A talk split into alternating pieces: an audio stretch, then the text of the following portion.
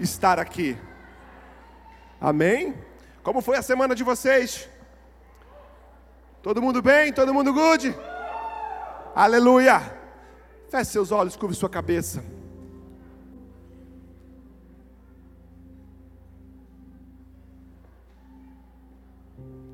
Pai, nós te louvamos porque o Senhor está entre nós. Não porque nós sentimos ou porque arrupiou, mas é porque o Senhor disse que estaria entre nós. A Sua palavra foi que quando nós nos reuníssemos no Teu santo e precioso nome, o Senhor fazia questão de estar entre nós. Nós celebramos a tua presença, nós celebramos a presença do Espírito Santo. Nós pedimos com toda a nossa força que o Senhor faça tudo o que precisa ser feito entre nós e nessa noite, porque Deus é bom o tempo todo e todo o tempo. Deus é bom. Você pode aplaudir o Senhor? Aleluia. As nossas crianças já estão liberadas, elas já estão mais sabidas do que nós, né? Já foram. Papaizinho, o seu filho está aqui do lado esquerdo. Caso você queira ir lá ver está tudo bem, fique à vontade. Temos tias que estão responsáveis por eles e fique em paz ele ficará bem. Amém? Glória a Deus. Abra sua Bíblia comigo no livro de Gênesis, capítulo 2.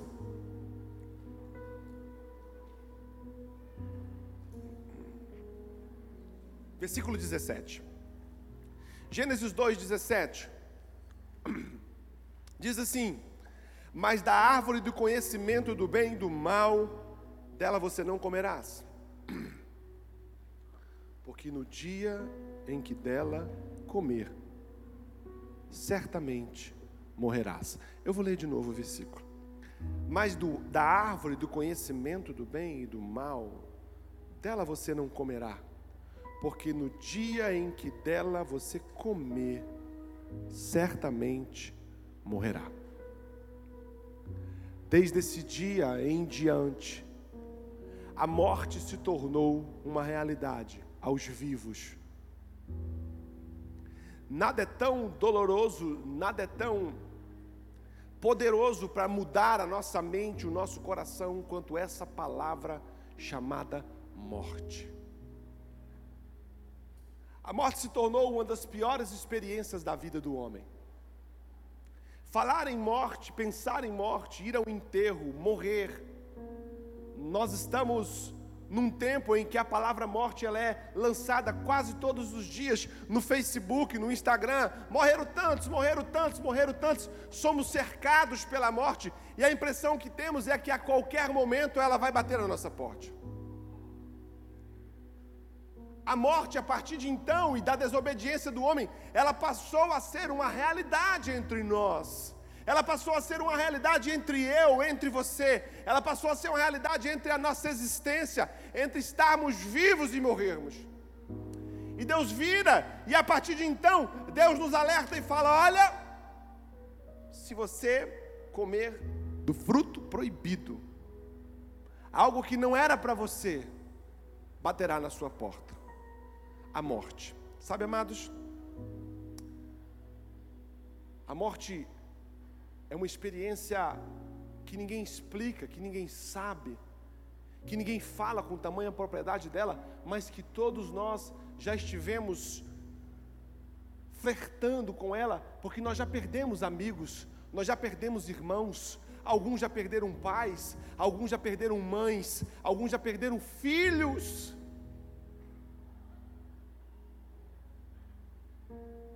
A morte é ter a experiência de ver algo que outrora era vivo e agora não mais.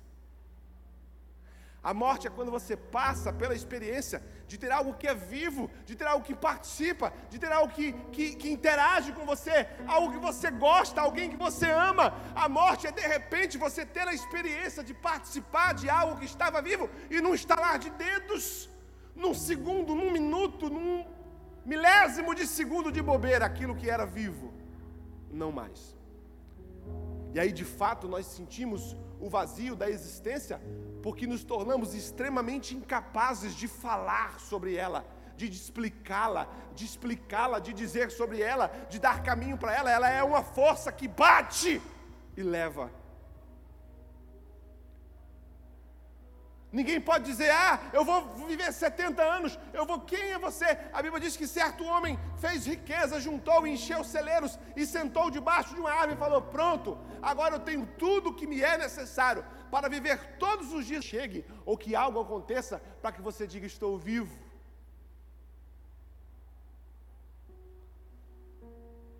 Sabe, irmãos, o que há em você que morreu, mas que você sabe que deveria estar vivo. Há filhos, Deus está me dizendo isso aqui. Talvez seja você. Essa, o que eu vou dizer é revelação do Espírito Santo agora. Há filhos que permitiram morrer dentro deles o amor aos pais. Há filhos aqui hoje que permitiram que essa experiência maravilhosa de ter um pai, de ter uma mãe, eles fizeram questão de matar isso. Há coisas dentro de você que estão mortas, mas não deveriam estar. Eu sei que a morte é um processo da vida, e eu sei que há coisas que vão morrer e precisam morrer. Umas, algumas coisas devem morrer, umas devem viver e outras precisam ressuscitar. Nem tudo que está morto de fato deve estar, nem tudo que está vivo de fato deve estar. A Bíblia fala sobre um processo em que eu e você devemos mortificar, matar. A grande questão é a sabedoria de ter uma vida plena, completa, alegre, perfeita. É na caminhada saber com lucidez o que deve ser morto e o que deve ser cuidado.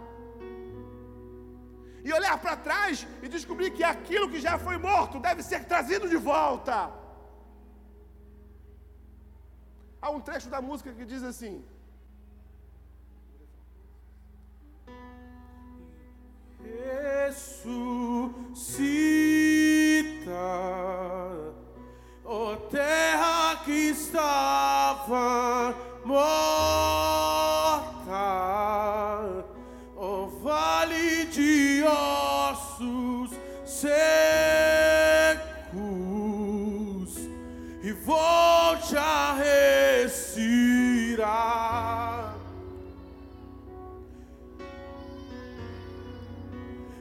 posso ouvir o som do avivamento,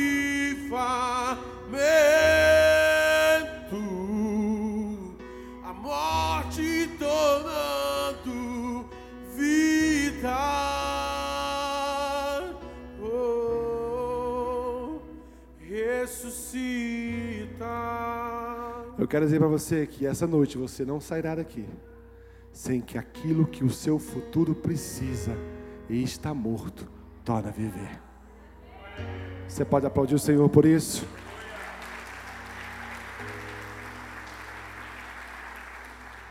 Jesus nasceu para morrer. Escute. Que paradoxo isso. Jesus não nasceu para viver, irmãos. Jesus nasceu para morrer.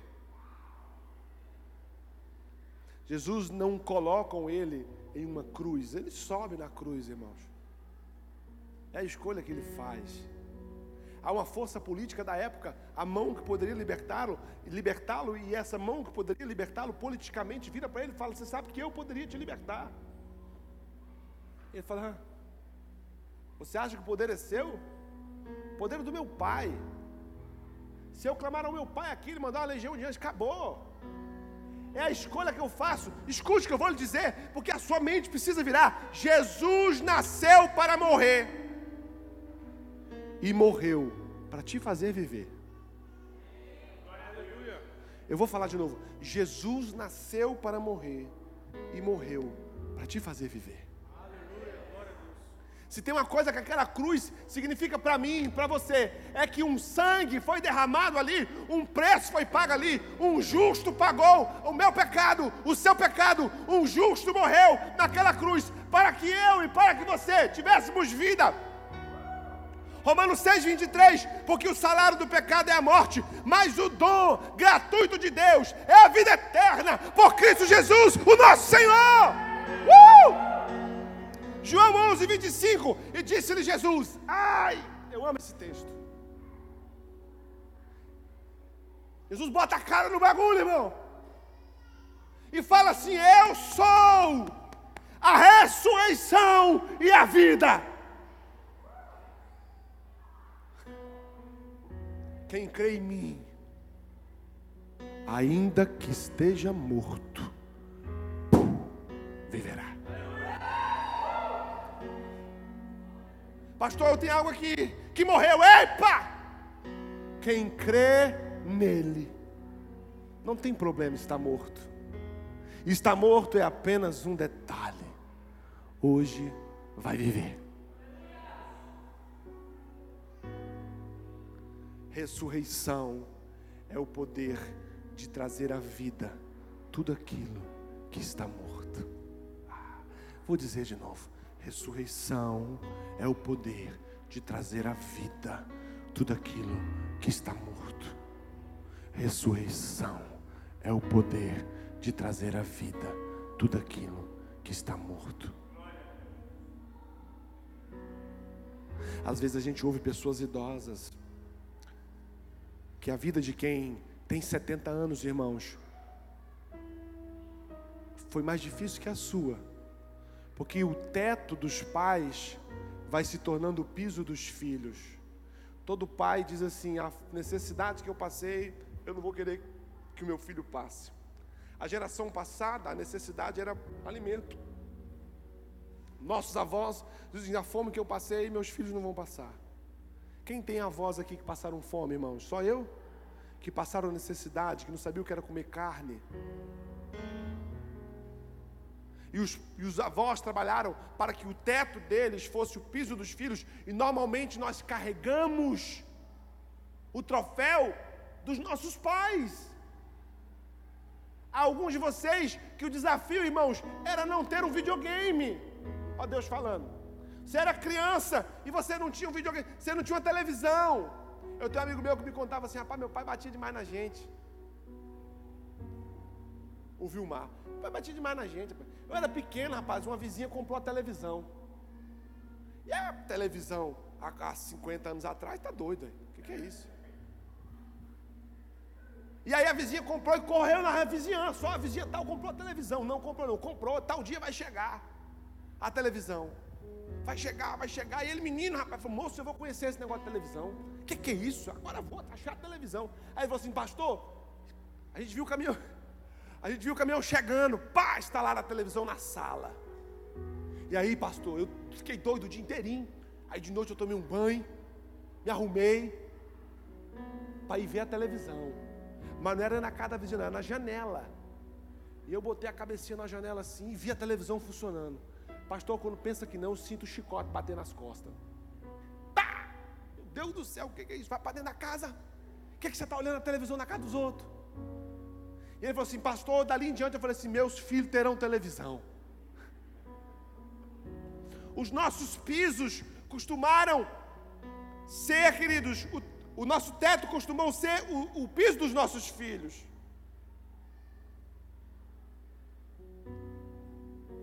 nós deixamos morrer, a gente pega velhinhas, irmãos, idosas, e vai conversar. Eu gosto muito de idoso, irmão. Irmão, eu gosto de idoso, eu acho bom conversar com idoso. Se você se sente um idoso, eu vou abrir uma agenda para você, para conversar com você. E elas falam assim: Ah, meu sonho de criança era ter uma boneca. Aí você fala, cara, uma boneca. E por que não ter agora? Por que deixou morrer? Há coisas, irmãos, que há 10 anos atrás eram frutos da sua ambição. Deixa Deus falar com você. Há coisas que há 10 anos atrás eram fruto da sua ambição. E hoje você o tem. E há uma coisa que mata a vida em nós, é tornar comum as coisas extraordinárias. Hoje eu fui almoçar fora. Alguém pagou o meu almoço. Para mim, irmãos, foi um passeio de bacana.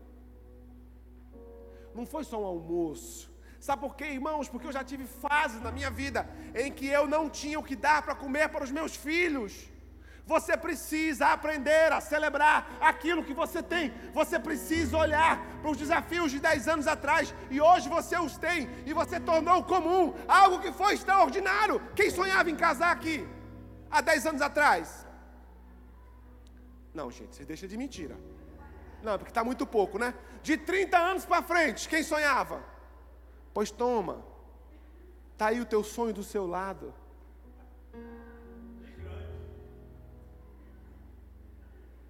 E você não celebra, irmãos. Ó, oh, você sai daqui, irmãos, e não celebra. Eu todos os dias, não é propaganda enganosa, quem vive comigo sabe. Todos os dias, todo, só o dia que eu saio 4 horas da manhã, eu dou a minha esposa o café da manhã na cama. Todo dia, irmão. Não é café da manhã, não. É um cafezinho, um leitinho, um biscoitinho, vou comprar. Não é isso que você está pensando, uma bandejona. Não, irmão, é coisa, coisa de gente simples. Por quê, pastor? Porque um dia ela disse assim para mim: meu sonho é receber café da manhã na cama. Olha, é um sonho que eu posso realizar. Amém, queridos? Mas nós somos matadores, nós somos assassinos de coisas grandes. Jesus vira e fala assim: Eu sou a ressurreição. Jesus divide a parte dele em dois, dois, duas perspectivas distintas. A primeira perspectiva que ele faz é falar assim: Eu sou a ressurreição e a vida. Pastor, a ressurreição e a vida são coisas iguais? Não! Não são! Jesus se manifestará as coisas mortas, trazendo elas de volta à vida e Jesus se manifestará das coisas ausentes, trazendo sobre ela a vida. Então escuta: se há algo morto em você, Jesus ressuscitará, e se há algo que falta em você, Jesus fará nascer. Ah, não, vou parar de pregar para vocês a gente que está em confusão mental, existencial, porque olha algumas coisas que estão mortas e acham que acabaram, e olham para frente e vejam a ausência de algumas coisas que acham necessária ter. Jesus está dizendo para você: não se preocupe com o que passou e morreu, eu trago a vida, e não se preocupe com o que você precisa viver, eu botarei em você. Quem recebe essa palavra, aplauda o Senhor com alegria. Estou encerrando. Para viver a ressurreição é preciso três coisas. A primeira, escute, é crer que Ele pode. É crer que Jesus pode ressuscitar é crer que pelo fato de estar morto, e estar morto há muito tempo, está esquecido, e você sonhou isso há muito tempo, e você pensou isso há muito tempo, ei, ei, ei, Jesus pode, Jesus pode, Jesus pode trazer a vida a qualquer coisa que esteja morta, Jesus vai dar vida a qualquer coisa que esteja morta. Escute só o que diz o texto. 1 Coríntios 15, 55. Aonde está a morte? O teu agrilhão. Quem sabe o que é agrilhão? Agrilhão é uma algema que se põe nos pés. Quando a morte passa aqui, ela leva e o texto vira e fala: Onde está a morte? O teu agrilhão. Irmãos, quem pode dizer à morte com tamanha autoridade que ela não tem mais poder? É só Jesus de Nazaré. Ele vira e fala: Ei, morte, aonde está o teu laço? Aonde está o teu agrilhão? Não existe, porque eu venci a morte. Aonde está o inferno? A tua vida. Será que você permitiria nessa noite Jesus entrar dentro de você e gritar para tudo aquilo que está morto: aonde está a morte? O teu agrilhão. Você permitiria Jesus dizer para você aonde está o inferno, a sua vitória? Creia, creia, irmão. Pastor, o meu sonho era ter uma casa própria. Era!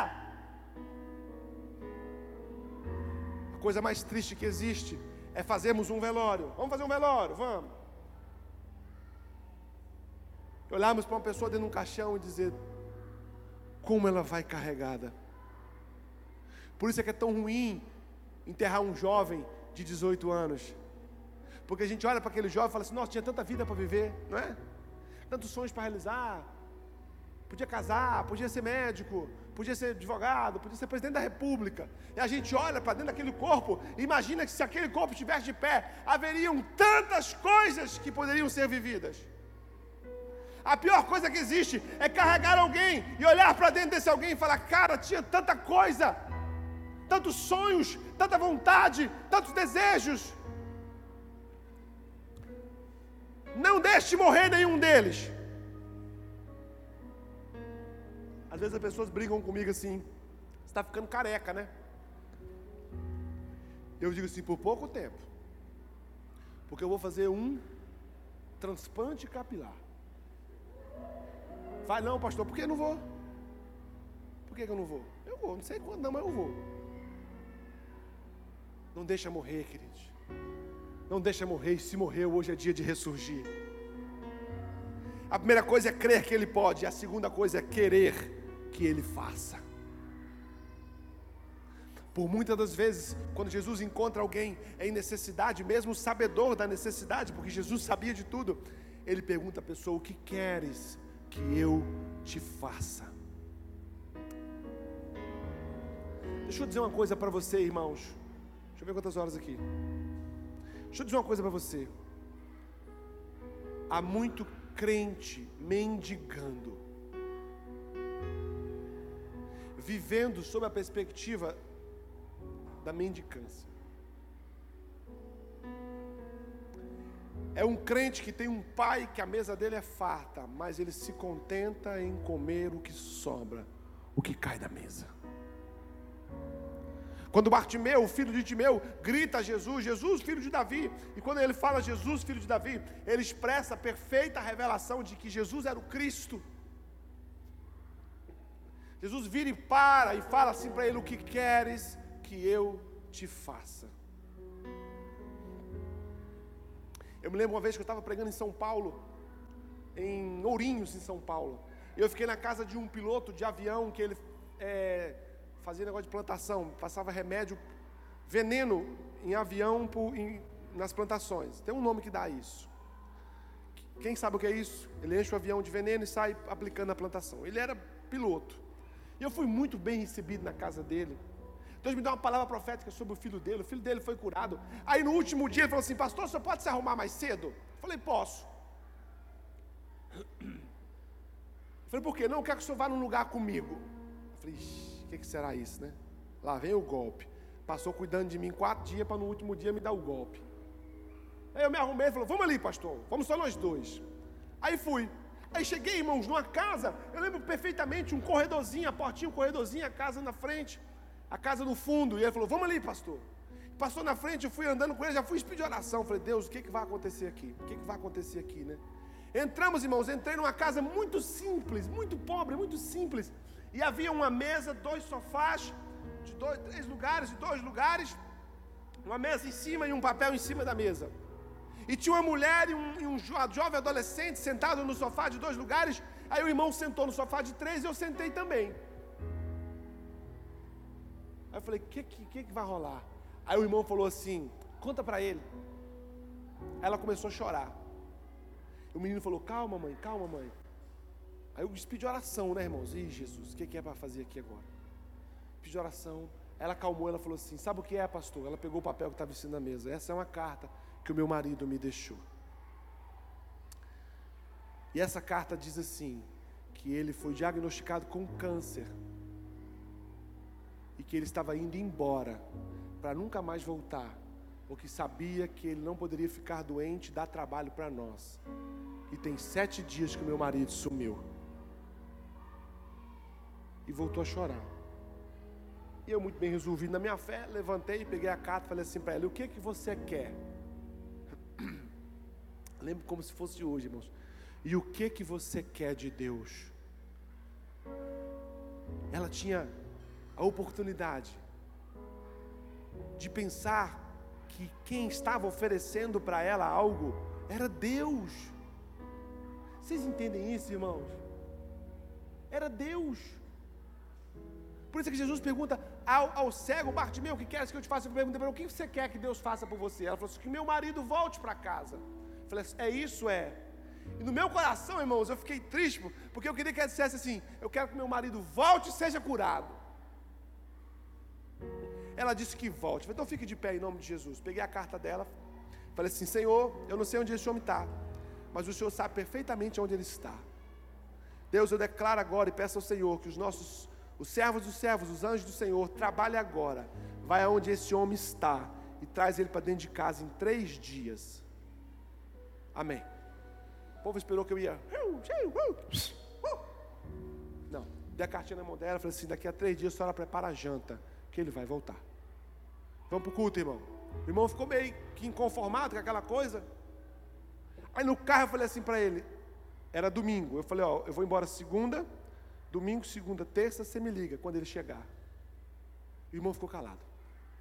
Também não acreditou. Na terça-feira meu telefone toca. Ele chorando e gritando, e chorando e gritando. Eu falei, o que foi, irmão? O que aconteceu, irmão? Pelo amor de Deus, seus filhos estão tá bem, sua mulher está bem. Ele falou, tá, pastor, tá. É porque o homem voltou. Sabe o que eu quero dizer para você, queridos? Você não precisa se contentar com o suficiente. A mesa de Deus é farta. Você precisa crer que Ele vai fazer. Você precisa entender que você não precisa chegar na mão de Deus e falar: Deus, não me deixa passar fome. Ei, isso não é oração de filho, isso é oração de mendigo. É Deus me prospere ao ponto de que eu faça com que pelo menos cinco pessoas naquela igreja não passem fome.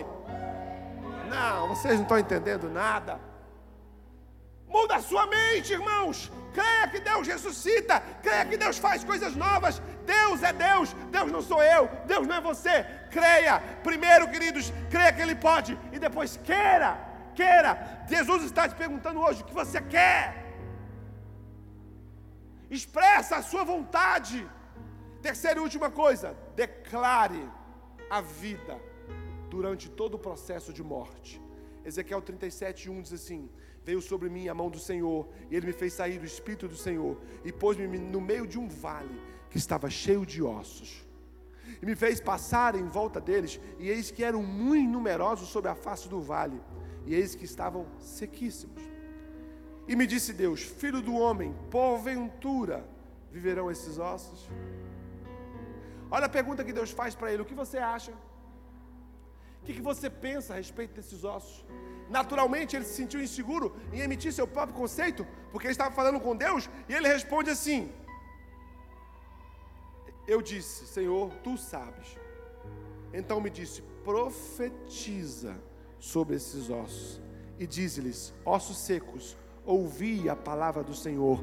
Assim diz o Senhor Deus a esses ossos: Eis que farei entrar em vós o espírito e vivereis, e porei nervos sobre vós, e farei crescer carne sobre vós, e sobre vós estenderei pele, e porei em vós o espírito e vivereis, e sabereis que eu sou o Senhor. Então profetizei como se me deu a ordem, e houve um ruído enquanto eu profetizava, e eis que se fez um rebuliço, e os ossos se achegaram, cada osso ao seu osso, e olhei, e eles que vieram nervos sobre eles, e cresceram carne, e estenderam pele sobre eles por cima, mas não havia neles espírito. E ele me disse: profetiza ao espírito, profetiza ao filho do homem, e diz ao espírito: assim diz o Senhor Deus: vem dos quatro ventos ao espírito, e assopra sobre estes mortos, para que vivam. E eu profetizei como ele me deu ordem. Então o Espírito entrou neles e viveram e se puseram de pé e se formou um grande exército ao extremo.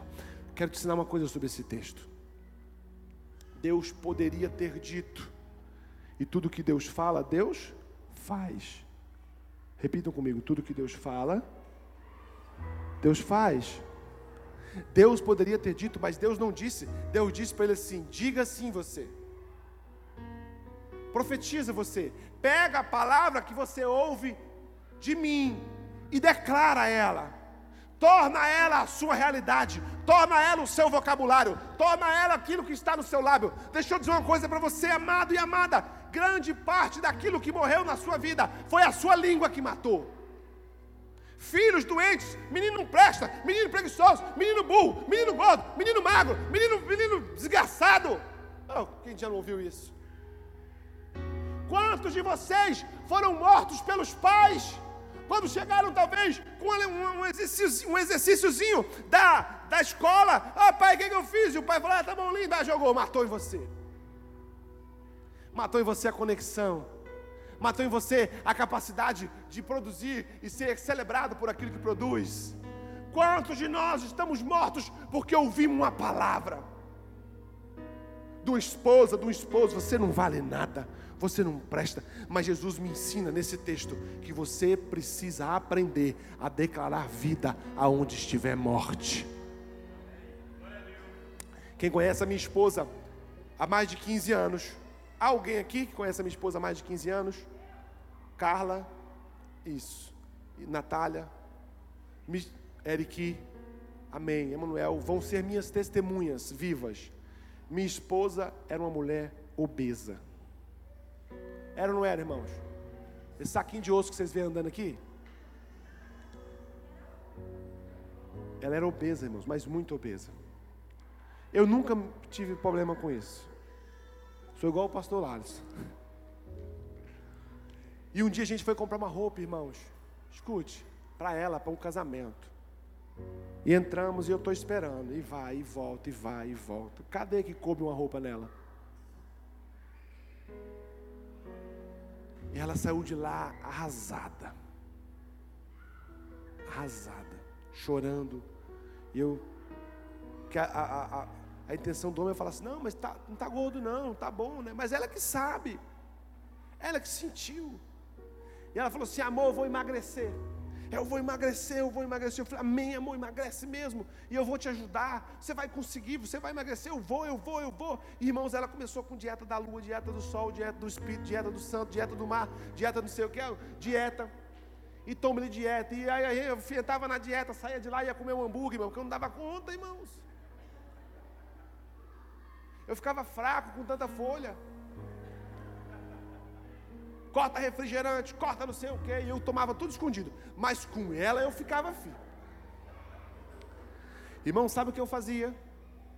Ela ia deitar, eu me ajoelhava na cama, eu colocava as mãos sobre ela e falava assim: Deus, eu declaro que ela vai emagrecer, Senhor. Eu declaro, Senhor, toda a gordura vai sair no xixi, vai sair nas fezes, vai sair, Senhor, vai embora no suor. Senhor, ela vai ficar magra, ela vai ficar magrinha, ela vai se sentir bem. E declarava, irmãos, e declarava, e declarava, e declarava, e declarava, e declarava. Aí vocês veem aquele palitinho passando aqui. O que você tem declarado? Ah, pastor, a vida está difícil. Ei, está maluco? Profetiza, profetiza. A palavra de Deus declara algumas coisas sobre você. A palavra de Deus é a verdade sobre você. É a palavra de Deus que te conduz. Não é aquilo que eu falo, não é aquilo que a política fala, não é aquilo que as finanças falam, é aquilo que Deus fala. E a minha Bíblia diz que você é amado, é filho, querido, bem-aventurado, próspero, abençoado, feliz, bem-aventurado em todas as coisas. A Bíblia dá um destino para você e um destino de paz. Então fique de pé em nome de Jesus.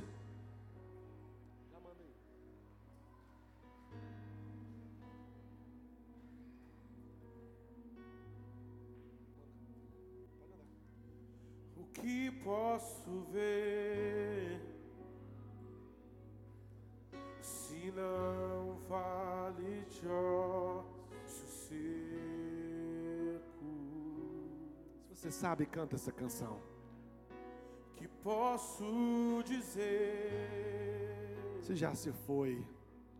Se já se foi a esperança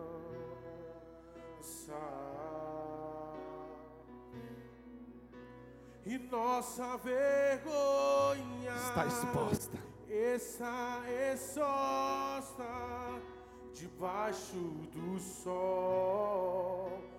Há muito tempo se foi alegria, não há espírito,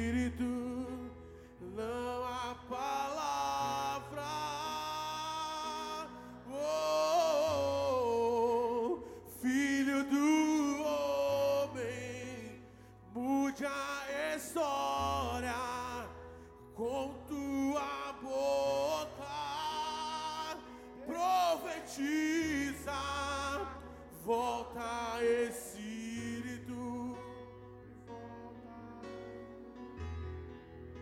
E volta a palavra.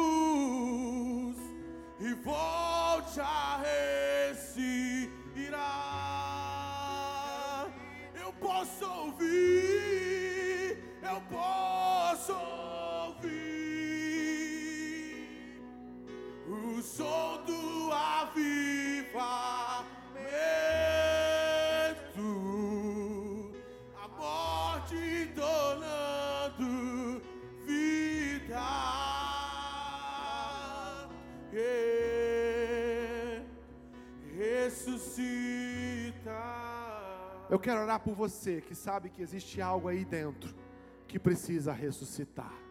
Vem aqui à frente. Pastor, minha alegria, minha fé. Pastor, meu autoestima. Pastor, minha vontade de trabalhar. Pastor, eu tenho um dom e eu deixei morrer esse dom.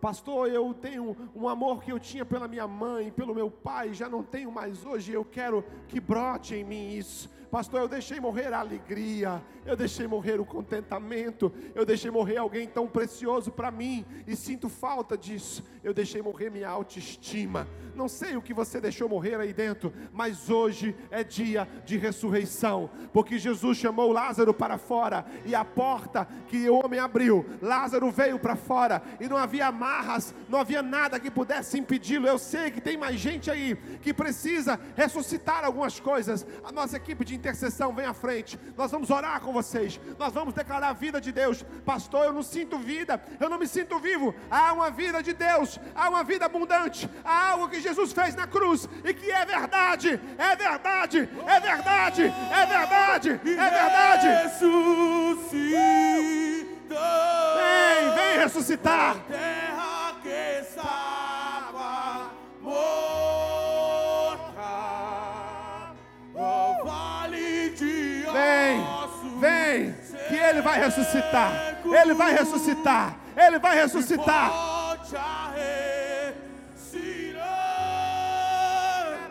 Eu posso ouvir, eu posso ouvir o som do avivamento,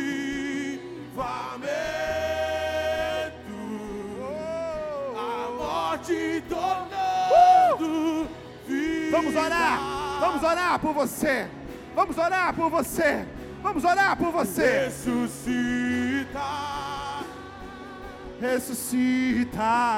sobre os nossos corações, sobre os nossos corações.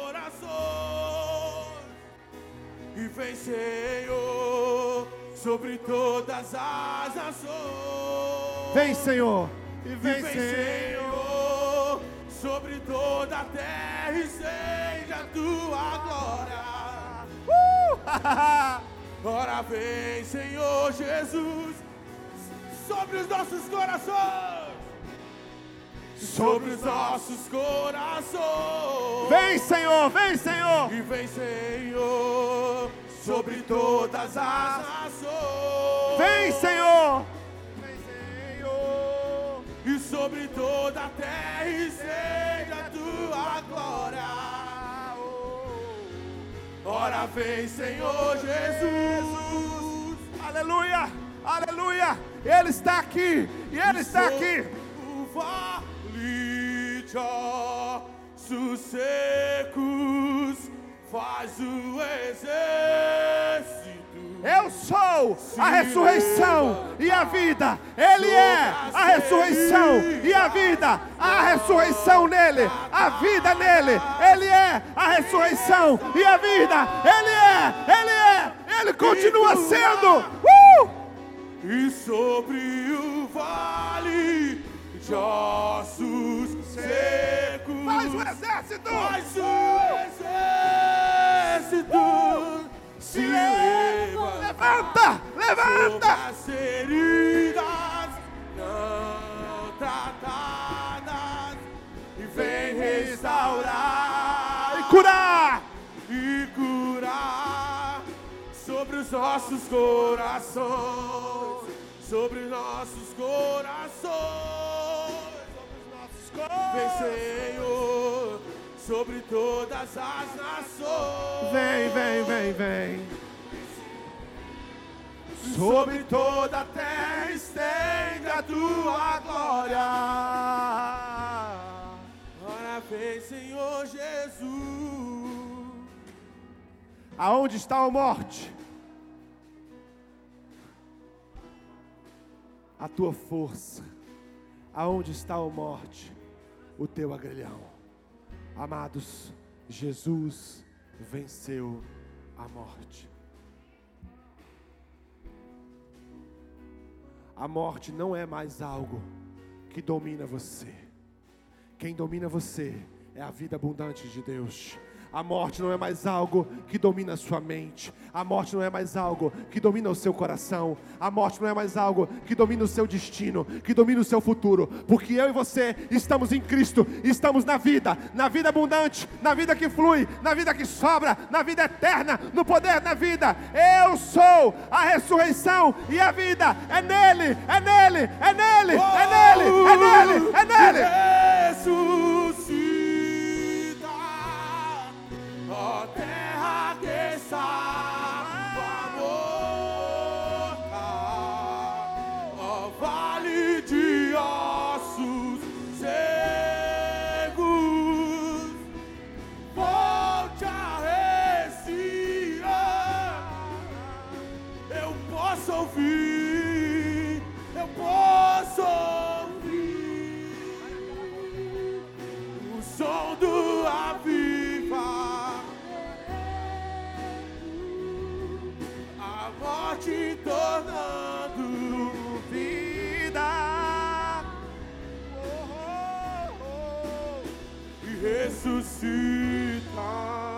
Pai, em nome de Jesus, eu quero declarar sobre todo o poder da morte que tenha vencido alguém aqui essa noite. Morte dos sonhos, morte da alegria, morte da vida, morte dos projetos, morte emocional, a morte que reinou e cancelou a intimidade de um pai com um filho, a morte que tem reinado nos casamentos, a morte que tem reinado nas empresas, a morte que tem reinado na saúde. Hoje acaba aqui todo o poder da morte, porque Cristo é vida e é vida abundante. Vai embora toda morte, vai embora toda morte, vai embora toda morte, vai embora toda morte, vai embora toda morte, vai embora toda morte, vai embora toda morte, vai embora toda morte. Uh, vai embora, vai embora. Que haja vida, que haja vida, que haja vida, que haja vida, que haja vida, que haja vida, que haja vida. Uh! pra sempre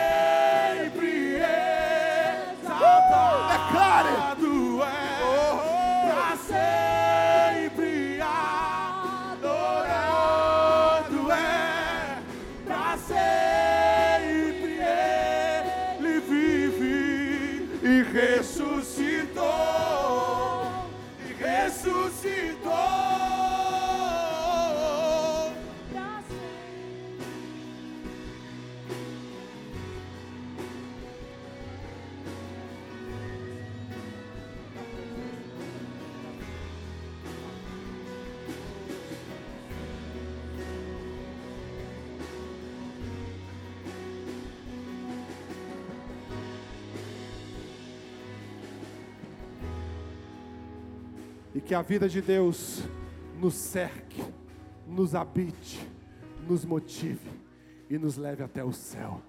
Se você crê nisso, aplauda Ele com força, com fé e com alegria.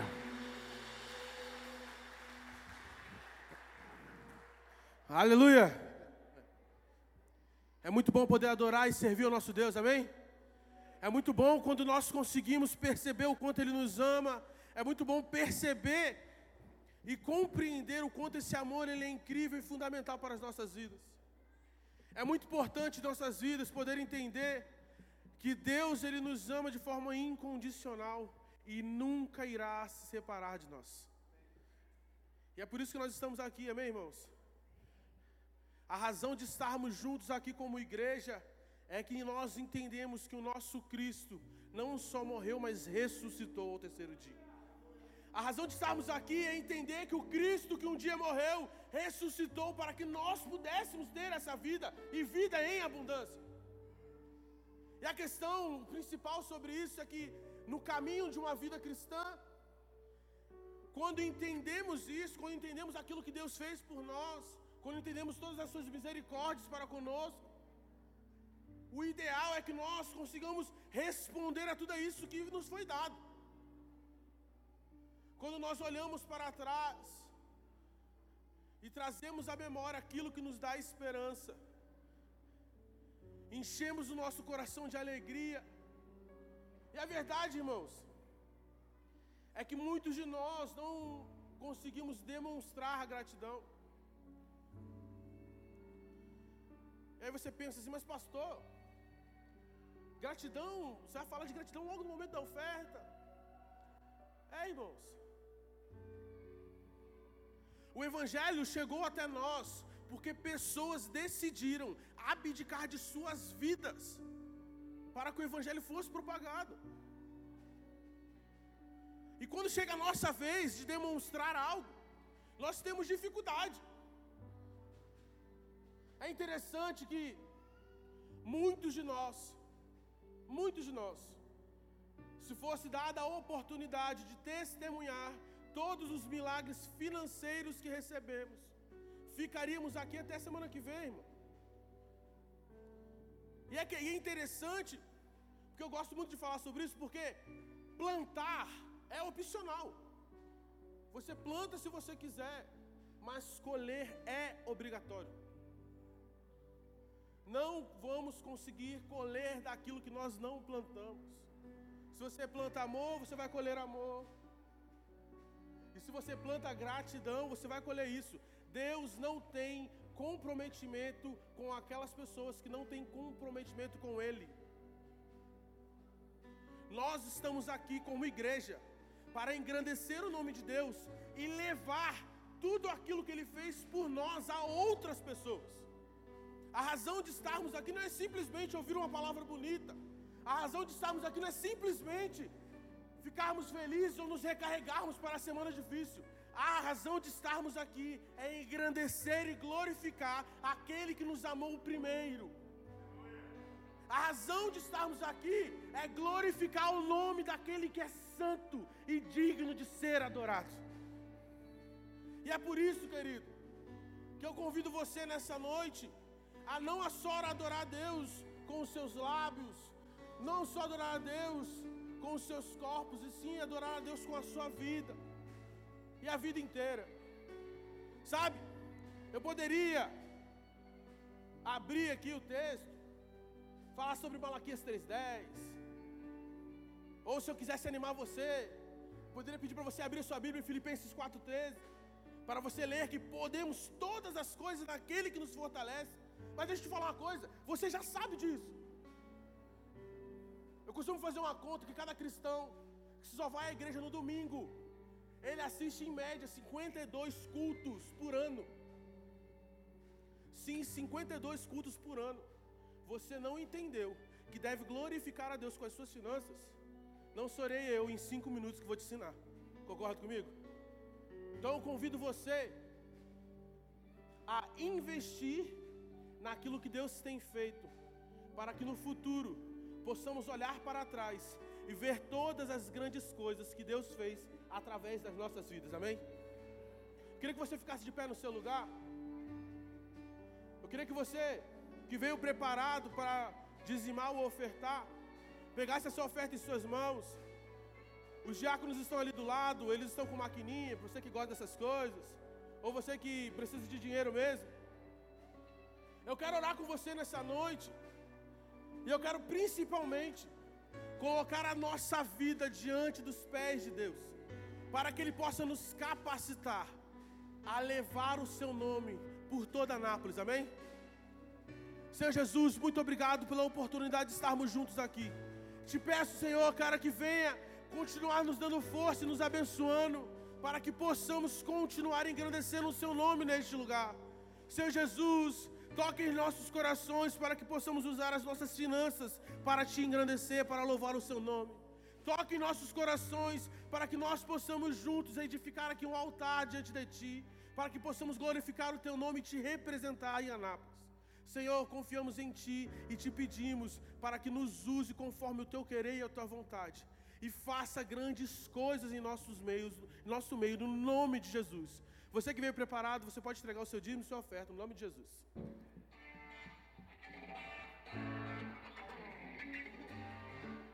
Se coloca de pé nessa noite, você que está sentado, amém? Com a salva do Senhor.